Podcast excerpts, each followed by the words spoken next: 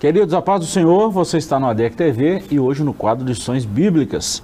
Estudaremos hoje a lição 2 do nosso segundo trimestre de 2022. Estamos estudando esse trimestre sobre os valores do reino de Deus. E hoje a nossa lição é Sal da Terra e Luz do Mundo.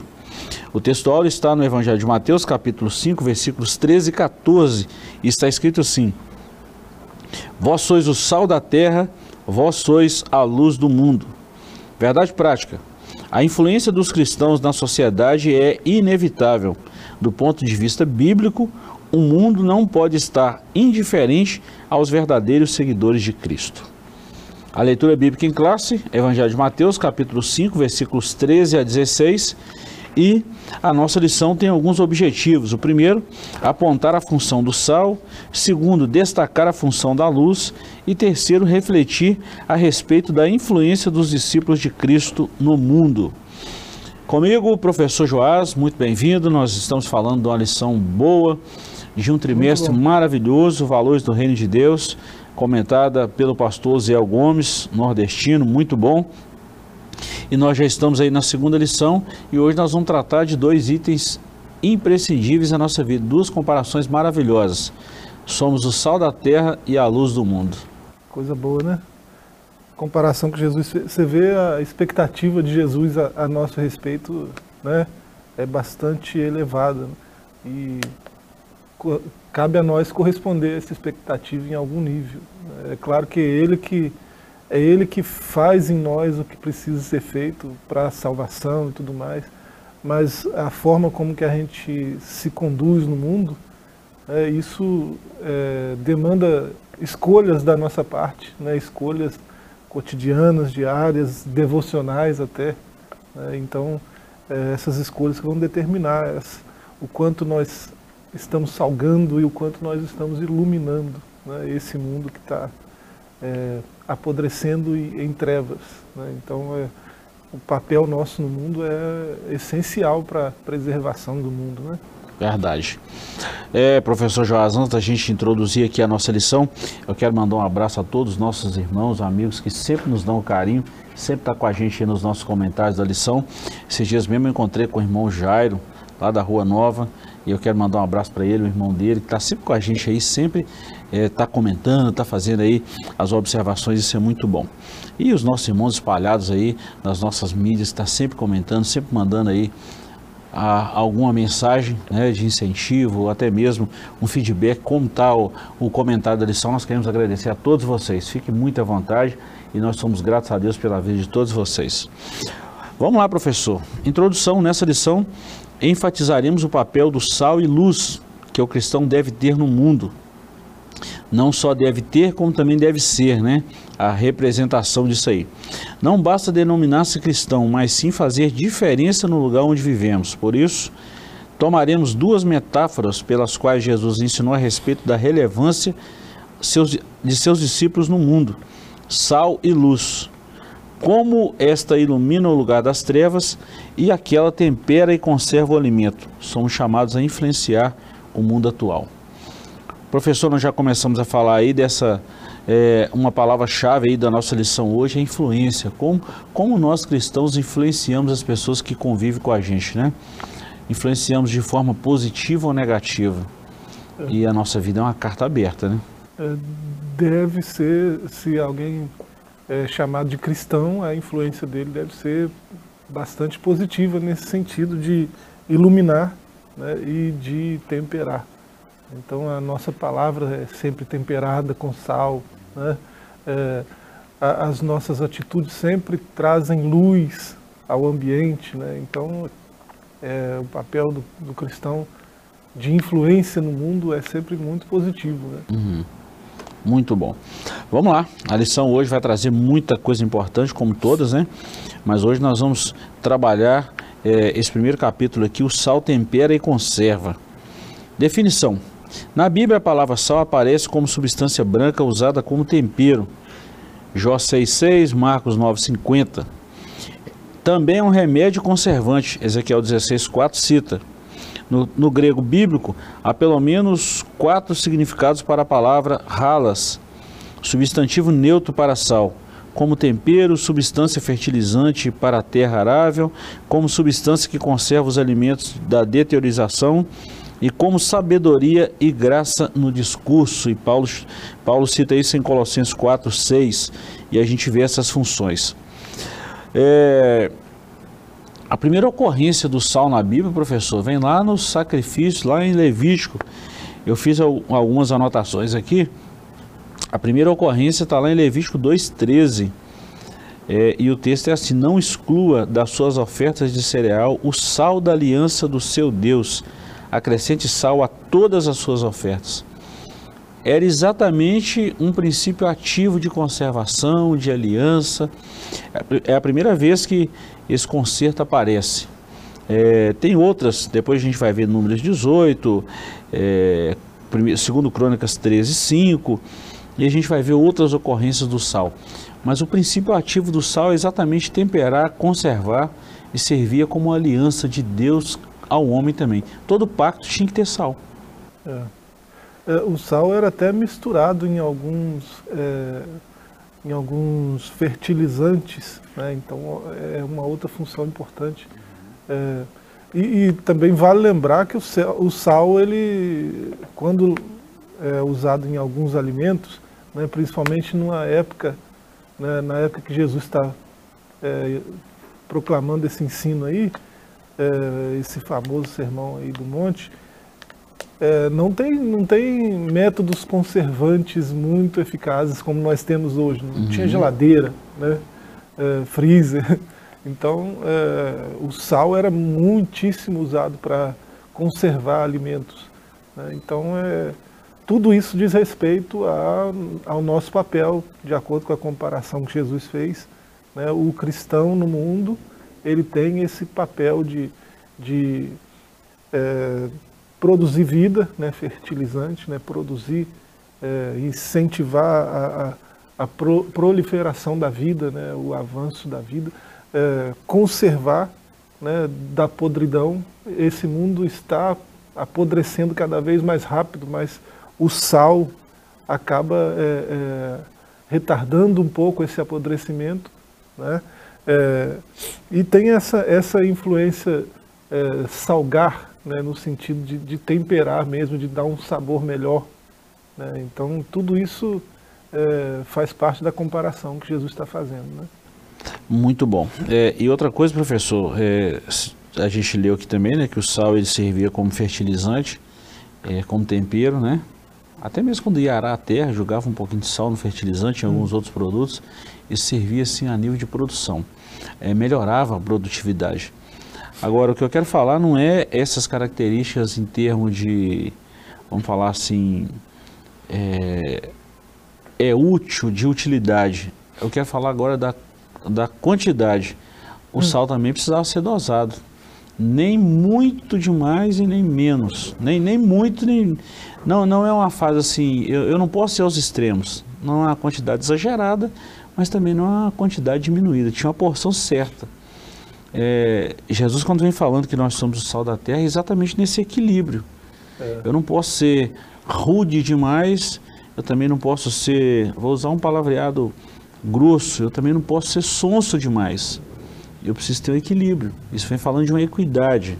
E Jesus traz esse sentido do sal nesse, nesse ponto aí também, né? Então não, não existe cristão desequilibrado. Não deveria, né? Não existe. Uhum. É, é, a, a, gente é levado a duvidar do cristianismo de alguém desequilibrado, né? É, porque, de acordo com o que o senhor acabou de falar aí, não existe, né?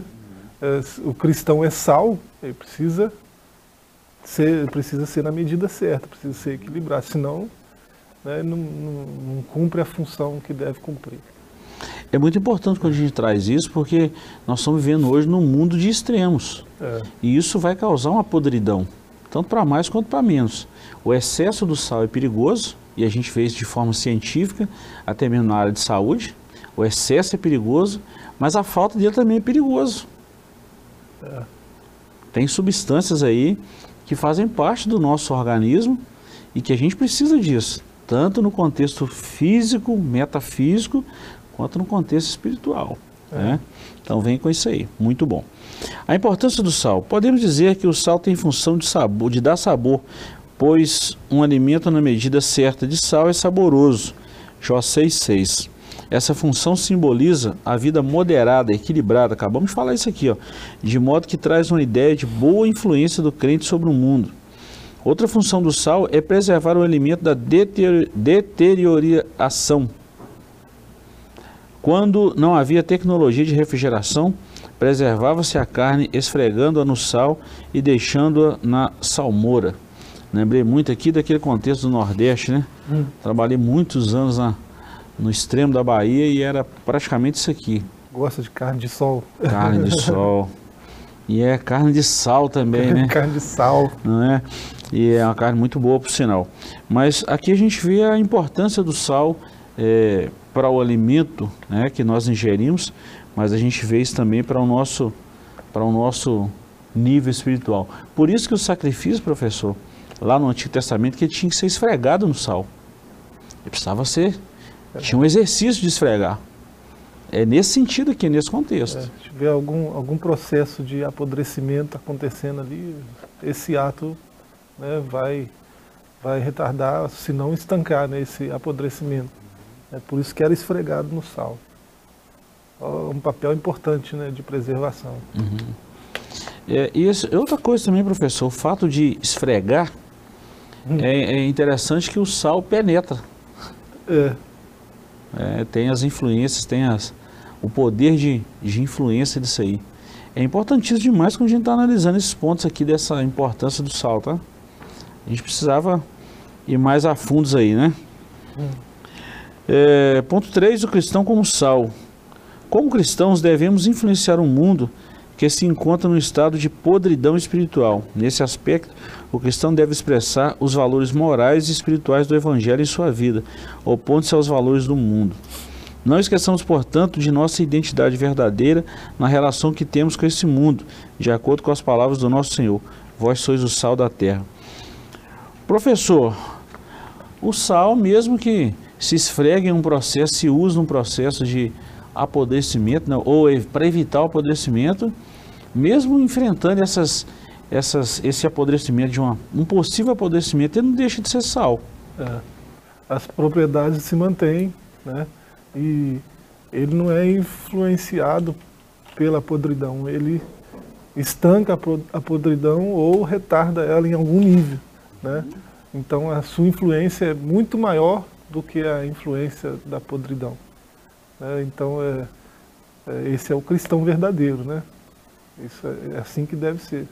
Quando a gente traz para esse, esse lado, professor, desse, dessa análise espiritual, né, que Jesus falou que nós somos o sal, é, nós estamos no mundo, mas não somos do mundo. Né? A nossa pátria não é aqui.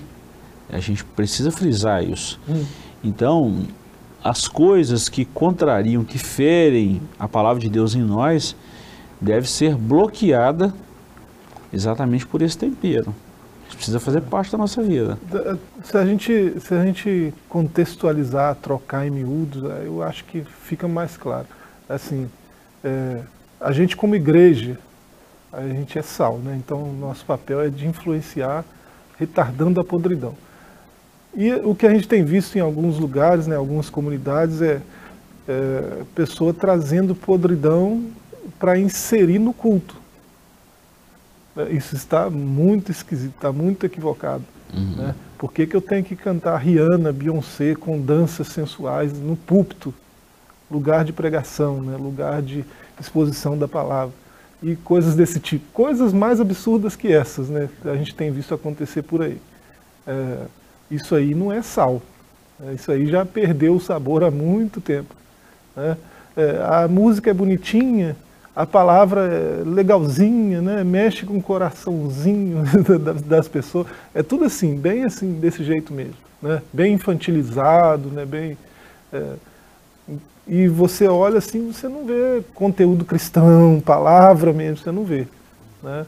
Você vê essas coisas bonitinhas aí que encanta todo mundo, mas não produz mudança, não produz retardo do apodrecimento, não produz influência positiva, né? não produz é, um tempero que precisa produzir. Então, é, nós não estamos falando de cristãos genuínos, né, quando a gente vê certas coisas.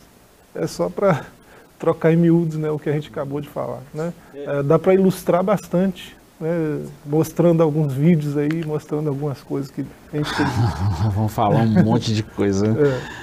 É, professor, quando a gente fala dessa questão do sal, de trazer um equilíbrio, é, a vida cristã, a gente entende pela palavra de Deus que a vida cristã ela, ela, ela é formada por alguns pilares. Né?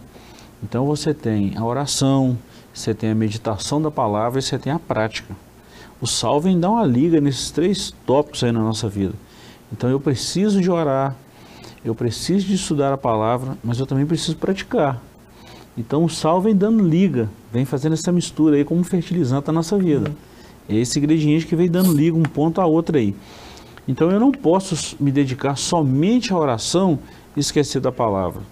Eu não posso me dedicar somente à oração e à palavra, mas esquecer da prática. Eu não posso dedicar só à prática, porque eu não tenho embasamento da oração nem da palavra. Então o sal vem fazendo essa liga.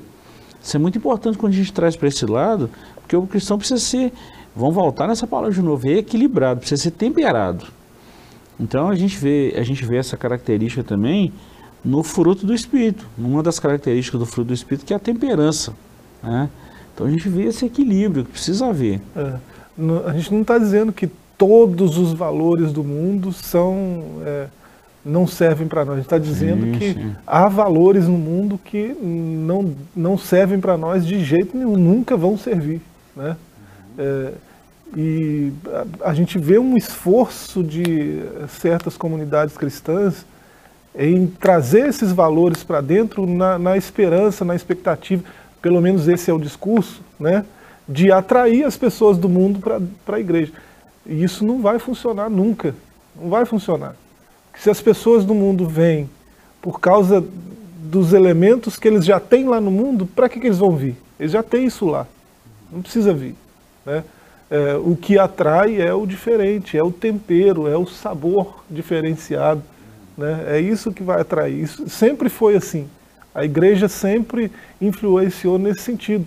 Quando o Senhor não lançou o sal lá, né, e o sal influenciou lá, o Senhor tratou de trazer os de lá, esfregar no sal para eles, para né, a podridão ser retardada. Então o Senhor sempre agiu assim na história. Hoje a igreja está, não, peraí, deixa que a gente faz. Né? É como se dissesse que Deus não sabe trabalhar, é a gente que sabe. Né? O quanto isso está equivocado não precisa nem falar. Né? É, eu vou usar uma metáfora aqui que se aplica muito bem a essa inversão de valores. Ao invés de usar o sal, vamos usar o açúcar. Hum. Só que o açúcar é um, é um oxidante, um, um agente de, de, de sérias, inflama, sérias inflamações, que há estudos e mais estudos sobre isso em quantidade exagerada, né? em inversão de valores. Tem, é, é, essa palavra é muito boa, professor, quando a gente fala dessa troca, essa inversão de valores aí. E quando Jesus fala com Pedro em Mateus 16, e sobre essa rocha edificarei minha igreja, as portas do inferno não prevalecerão, há um contexto muito equivocado nos dias atuais com relação a essa palavra. Não é a igreja que tem que resistir às portas do inferno. É as portas do inferno que não pode resistir o poder da igreja, que não iria resistir o poder da igreja. É, é a influência da igreja que tem que, que tem que sobrepor a do mundo e não o contrário. É isso. Não o contrário, isso é muito perigoso, né? E a gente fez isso muito claro nos cristãos do primeiro século aí na igreja primitiva, é, quando Paulo chegou em um determinado lugar, é, são vocês que têm alvoroçado o mundo, hum. Antioquia, né? São vocês que têm alvoroçado o mundo ou os que têm alvoroçado o mundo chegou até nós. Ou seja, a influência chegou primeiro. É. Então é, isso, é sobre isso que a gente está falando, é sobre essa, esse contexto de influência. Quem influencia quem? Isso é muito sério. Bom, professor, nós é, falamos aí do sal e só um, um, ponto que muito importante da sinopse do capítulo 1 aí. O sal tem as funções respectivas de dar sabor e conservar os alimentos. À luz dessa imagem, somos chamados a influenciar a sociedade e não perder o sabor, né? É. Se perder o sabor, o negócio fica complicado, né? Porque o sal é o que? Parece muito com terra, né? Tem, tem aqueles grãozinhos e tal.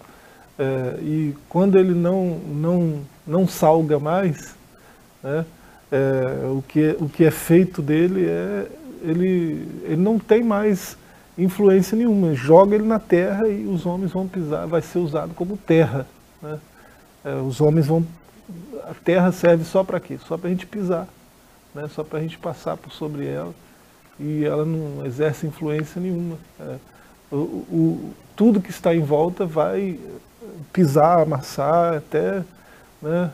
É, aquele, aquela influência que era tão positiva, né, quando ela não acontece, é, não serve mais para nada. Né?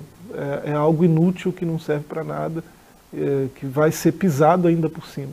Né? Então é, é triste uma igreja que não é sal, né? um, um cristão que não salga né, não serve para mais nada. É, esse é um momento de reflexão e a gente precisa parar para pensar nisso, se nós ainda estamos nesse processo proativo do sal ou não. Isso faz a gente pensar, viu, professor? E a resposta disso vem com o fruto, tá? É. Né? Vem, vem, a resposta vem, estamos produzindo ou não, estamos frutificando ou não? É uma resposta muito séria para essa pergunta aí. Nós vamos para um pequeno intervalo, voltamos já já com a segunda parte, segundo bloco dessa lição maravilhosa. Não saia daí que voltamos já já.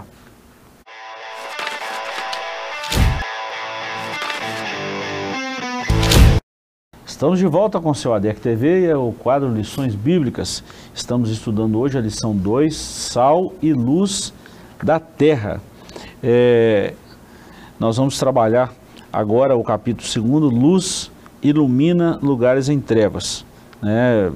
Sal da terra nós já falamos bem, né, professor? E agora nós vamos falar da luz do mundo.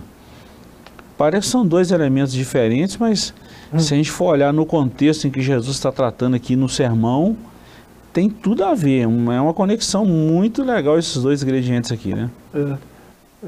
Os dois têm, têm papel conservador, né? Os dois servem para deter o avanço da podridão, né? os dois. Então, é, os dois trabalham em conjunto, em certa medida. É, e quando, quando Cristo compara o cristão à luz, é, ele está ele tá falando mais do que mais do que do papel do cristão, né? Que isso tem a ver com o papel de influência, né? É, mas mais do que isso ele está falando da identidade, né? Porque Deus é luz e nele não há treva nenhuma, né? É, e se Deus é luz, a palavra de Deus também é luz. Está escrito isso em várias passagens, né? Então Deus é luz, a palavra de Deus é luz. Os filhos de Deus são o quê? Né? Tem que ser luz, né? Então isso fala da identidade, mais do que do papel, fala da identidade, identidade dos cristãos. Eles são luz porque é, aquele que os gerou é luz, né? Então isso tem a ver com a identidade também. É muito importante a gente destacar isso, né? É, pelo fato de o que é a igreja e como a igreja deve proceder, né? Você, tá falou, você falou que esses dois elementos aí também trabalha em contraposição à podridão. É.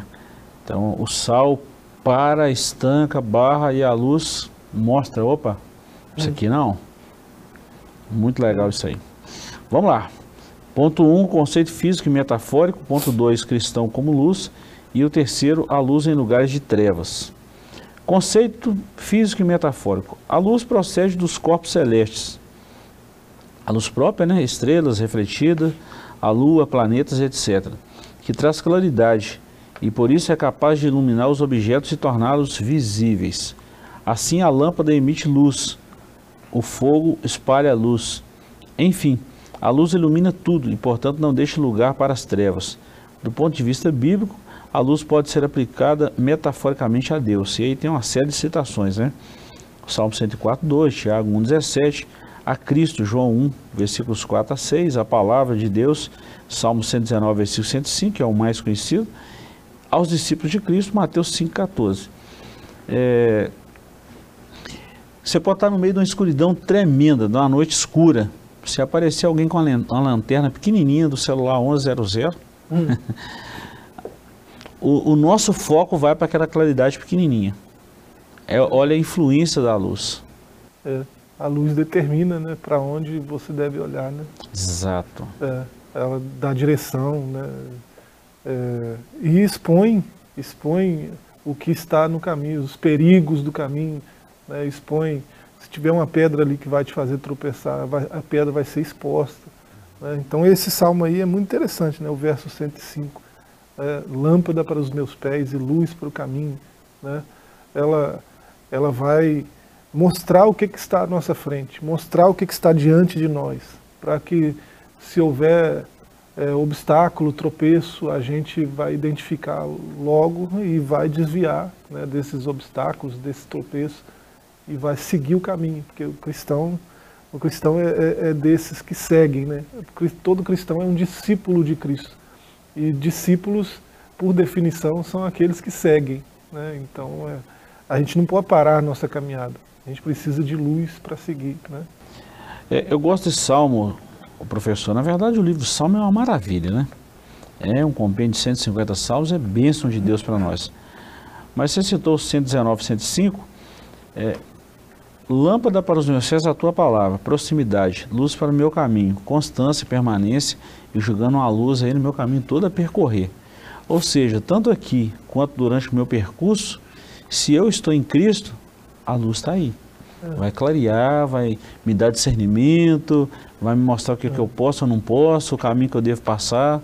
Isso é muito bom, né? Eu tenho visão do, do imediato e do, do que está à frente, né? do, do mais, a, mais à distância, né? Uhum. do mais à frente. Né? Eu tenho é, visão do curto e do longo prazo. Né? E eu, eu, posso discernir né? o, o caminho que eu estou seguindo, né? por onde eu estou passando. É, se tiver algo para desviar, e essas coisas. Né?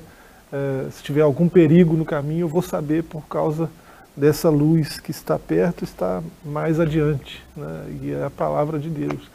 É, então, o cristão, Cristo, ele diz aí, o, te, o texto aí, João 1, né, do verso 4 ao 6, eu sou a luz do mundo. Né? É, se você seguir Jesus, você não vai andar tateando, né? é, como quem vive em trevas. Né? Você vai ter discernimento claro de, do caminho que você está andando, né? por onde você está passando. É, o caminho de Jesus é claro, né? não, tem, não tem nada obscuro no caminho de Jesus, não tem nada assim escondido. Tem algumas diretrizes, né? É, e aí vai para o campo subjetivo, que, que Jesus pode é, esconder, aí ele ilumina no tempo certo e coisas, coisas assim. Né? Ele tem um caminho específico para alguém, mais adiante ele vai revelar esse caminho no tempo certo. Mas andar com Jesus, né, é, 100% do tempo, é algo que não tem muito mistério, não tem muito misticismo, não tem muito segredo. Né? Então a gente desconfia logo quando alguém chega com uma nova revelação, né? alguém chega com, com uma palavra nova, né? algo, algo desse tipo. A gente já, a orelha já fica mais em pé, assim, né? já fica mais. Porque se ele é luz, é, não tem nada escondido, não tem nada né, que, que você não, não esteja vendo na proposta dele, né, de, de trajetória. Muito bom. Cristão como luz, nas palavras de Jesus, não há dubiedades. Observe que ele não disse, vós deveis ser a luz, mas sim vós sois a luz. No reino de Deus, o que se espera do cristão é que seja é que seja e viva como luz desse mundo. Ao referir-se como crente ao crente como luz, Jesus faz menção às boas obras produzidas por cada um de nós. Essas obras caracterizam é, é, ou são caracterizadas pelos atos de amor e é manifesto, são manifestos na vida do crente por meio de um testemunho verdadeiro diante dos homens. Ou seja, nós somos referência. É. O foco dos homens vai estar voltado para quem é luz, para quem é, para quem é sal. E vão observar, e vão falar.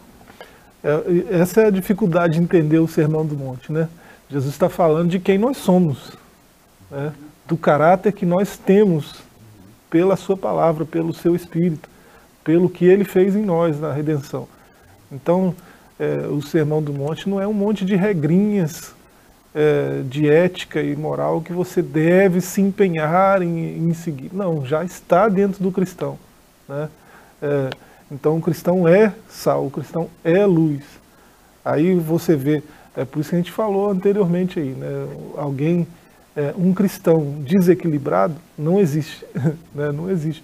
Um cristão é, obscuro também não existe. Né? A, a, máxima vale para aqui também. Né? Porque é, ele está falando de identidade. É. O cristão é luz. Né? É sal. Isso é identidade. Então, é assim, é, você vê um grupinho né, em atitude suspeita, num cantinho da rua, não tem cristão ali. Né? Ali não tem cristão. Você vê é, alguém no trânsito, numa atitude bem obscura, né? e não, não é um cristão. Né? Não é um cristão. cristão, é, as suas obras são claras. Né? Ele anda na luz, como Jesus está na luz. Né? É, então não tem nada de obscuro nas suas palavras, nos seus, na sua conduta. Né? O cristão é luz, por definição. Né? Não, é, não é algo que o legalista vai dizer, você tem que seguir assim, você tem que andar assim, você tem que fazer assim. Isso é coisa de legalista. Né? É, identidade não, não tem nada a ver com isso. Né? Identidade é o que você é. Você não precisa seguir um monte de regrinha, um monte de. Não. Né? Você age assim porque você é assim. Né? Então é, o que a gente é é sal e luz. Né? Então a gente ninguém ninguém vai apodrecer em paz do nosso lado. Uma coisa que faz uma diferença muito grande na nossa vida como cristão não quer dizer que a gente não erra. Erra sim. Quem convive com a gente sabe o tanto que a gente erra. Claro. E isso faz parte de nós seres humanos. Nós não podemos viver na prática do erro. A diferença está aí. Quem vive pecando, quem vive na prática do pecado e quem peca acidentalmente. Todos nós pecamos. O que faz a diferença de uma pessoa que é sal, de uma pessoa que é luz, é reconhecer o erro e consertar. Essa é a grande diferença. Porque nós erramos, professor. Claro. Se a gente falar que não tem pecado, que, já estamos pecando. que não, é, é, já já está errando demais, né? É, nós erramos muito. E quando acontecer de errarmos, a luz está aí para clarear. Opa, você errou. Volta com certo. O caminho é esse. Não tem o que discutir. É, e a gente passa por esse processo constantemente. Errou, melhor caminho. Volta lá e conserta e segue o caminho. Então é nesse ponto aí que o sal tempera, que a luz clareia e que os homens glorificam a Deus por atitudes assim. Não é que o cristão não erra, né? É, o fato de ele ter uma, uma, uma identidade mudada, né? novo homem, né? É, isso é amplamente divulgado na Escritura. Né? É, precisa nascer de novo. Né? É, vivo não, mas eu, Cristo vive em mim. Então isso é o fato de ter uma outra natureza vivendo no cristão, né? o cristão ter sido feito um novo homem, é, isso aí é, implica dizer que é, tem, tem uma, aquela natureza antiga ainda não foi suprimida 100%. É, então tem duas naturezas aí em conflito. Então quando, quando o cristão erra, né, ele, ele tendo essa nova natureza, sendo um cristão genuíno, ele não vai viver na prática desse erro, né? ele não vai procurar justificar esse erro, né? ele vai corrigir a rota, porque isso faz parte de quem ele é agora em Cristo, uma nova criatura. Né? Então esse é o ponto. É, o que a gente, o que a gente não pode admitir na nossa própria vida é essas, essas tentativas de justificar velhos erros, né? justificar é, a conduta do velho homem que ainda habita em nós. Né? É, então, quando eu falo assim, um grupinho lá no, no escurinho, lá no canto lá da, da rua, da, da viela, praticando atos que não cabem nem, né? É, e, e, você vê ali, poxa, mas aquele ali não estava no culto agora, pô, né, não é um cristão genuíno. Por quê? Senão não estava à vontade no pecado. O cristão não peca à vontade. Ele peca quando ele vê que pecou, ele, né, ele sabe na hora que precisa corrigir, que precisa é, retomar o caminho é, de luz, de, de, verdade, de justiça, é, e não fica à vontade para fazer de novo. É, é, esse é o ponto. A gente tem uma, uma identidade nova. A gente não fica à vontade com aquele velho homem fazendo as velhas práticas. Né? É, aí vem essa questão de luz em lugares de trevas, que é o ponto que nós já lemos também, que é o ponto 3, né? Já pelo menos falamos, é, que o cristão precisa ser luz no mundo, ou seja, as pessoas estão observando o nosso comportamento, o nosso modus vivendi, e glorificam o Pai ou escandalizam, ou nossos atos escandalizam o é Evangelho. esse aqui é um negócio. Né? Isso é perigoso, vergonhoso, triste, né? E que Deus tenha misericórdia de nós a ponto de a gente não chegar nesse nível de vergonhar o Evangelho. Né? Isso é muito sério. Professor, nosso tempo está findando aqui, mas vamos falar um pouquinho aqui do nosso capítulo terceiro aí, a gente encerra discípulos que influenciam. E nós vamos falar de três tópicos aí, sendo sal, sendo luz e depois a influência cristã. Então os discípulos, eles influenciam sendo sal. O sal não aparece, pois atua de maneira oculta e silenciosa. Eu achei isso muito interessante. Se você misturar água e sal, você não consegue discernir o sal. Se você tomar, você vai ver que a água está salgada, mas você não consegue ver. Assim é o cristão. A gente precisa ficar aí mostrando, né? Ah, eu sou cristão, eu sou isso. Não tem necessidade disso, não. O sal ele trabalha numa, ele é um agente quase que oculto. mas só, todo mundo sabe que está é ali. Ele é percebido, né? Ele não é visto. Sentido, né? É Opa! É diferente, né? Não é? Agora, sendo luz, como luz, o cristão deve brilhar na família, na escola, na universidade, no trabalho, em toda a sociedade. Os seguidores de Jesus não podem se esconder, eles são chamados a andar na luz como na, como na luz Deus está. Ou seja, eu não posso falar, ah, eu, você é crente? É, não tem essas desculpas, né? Quem é cristão, a luz está ali brilhando. Isso é fato. É as pessoas têm que ver, né? É, isso aí é muito interessante, esse ponto aí. Né? Em casa, na rua, no trabalho, na igreja, na padaria, no trânsito. Qualquer lugar. É, ali vai um cristão, né? É, isso aí é, é, não precisa nem bater nessa tecla de alguém, alguém tentar provar que é cristão é fato de que não é. Né? Se, eu, se eu quiser tentar te convencer de que eu sou cristão, é porque eu não sou. Né? é, não, não, precisa desse, dessa tentativa de convencimento. É, a gente é percebido como cristão. As pessoas olham e falam, lá vai um servo de Deus. Não me lembro agora se foi a Rainha Elizabeth ou se foi Margarete Teixe, Teixe que falou uma vez, é, Tati que falou, o seguinte, é, se uma dama tiver a necessidade de falar que ela é dama, ela não é uma dama. não lembro qual das duas que falaram agora. Mas é, basicamente é assim com o cristão. Se tiver necessidade de falar que é cristão, não é, porque as obras vão falar alto. É. A luz está ali clareando. Então, a gente precisa ter muito cuidado com isso. Óbvio, né? né? Isso é coisa natural. Né? Não precisa colocar um, uma melancia no pescoço e subir num poste e dizer, eu crente, estou aqui. Não, não tem essa necessidade. As obras estão dizendo, o Deus que está na vida dele está mostrando, o tempero está mostrando, né? É. Então, o fruto está mostrando. Então, tem uma série de coisas aí. O legalista tem muito esse afã né, de tentar provar, né, de tentar se impor. Como, olha olha para mim como que eu sou cristão. Olha como que. Né? É, mas isso não é uma atitude recomendada. Verdade. E a gente encerra falando da influência cristã. Paulo diz que temos um tesouro em vasos de barro. Esse tesouro é a verdade do Evangelho. Nós devemos portá-la como bandeira no mundo que inteiramente jaz no maligno.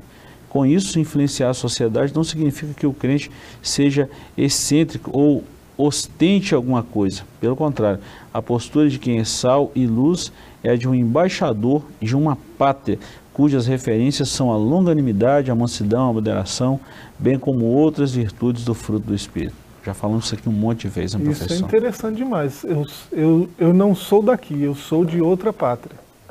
Mas eu estou aqui inserido aqui como um embaixador. Então, é, eu, em algum nível, eu devo me identificar com os cidadãos da pátria daqui também. Né? Eles não podem olhar para mim e ver um alien completamente alheio à sua cultura, à sua arte, à sua forma de falar. Não, né? como embaixador eu tenho que saber dialogar com a linguagem daqui também. Né? É, isso tem a ver com postura e tem a ver com comportamento, com fala, com influência. É, então isso aí é interessante. Eu vou encerrar a nossa lição de hoje falando exatamente esse último tópico que você acabou de falar. Foi exatamente isso que Jesus fez. Ele desceu do céu e habitou entre nós. Cumpriu toda a palavra de Deus. Toda, toda, toda. É, só com um detalhe, professor. Um bom livro que eu li recente agora, Amigo de Pecadores. Jesus estava é, envolvido ali com pecadores, com publicanos, prostitutas, gente da, segundo a sociedade, da pior espécie possível. Só que todos que tiveram acesso a Cristo e deixaram Jesus entrar na vida, deixaram a luz e o sal entrar, eles foram influenciados, não só influenciados, mas mudados pelo Senhor. A diferença está aqui. É. Quem influenciou quem? É, tremendo. Isso é muito bom.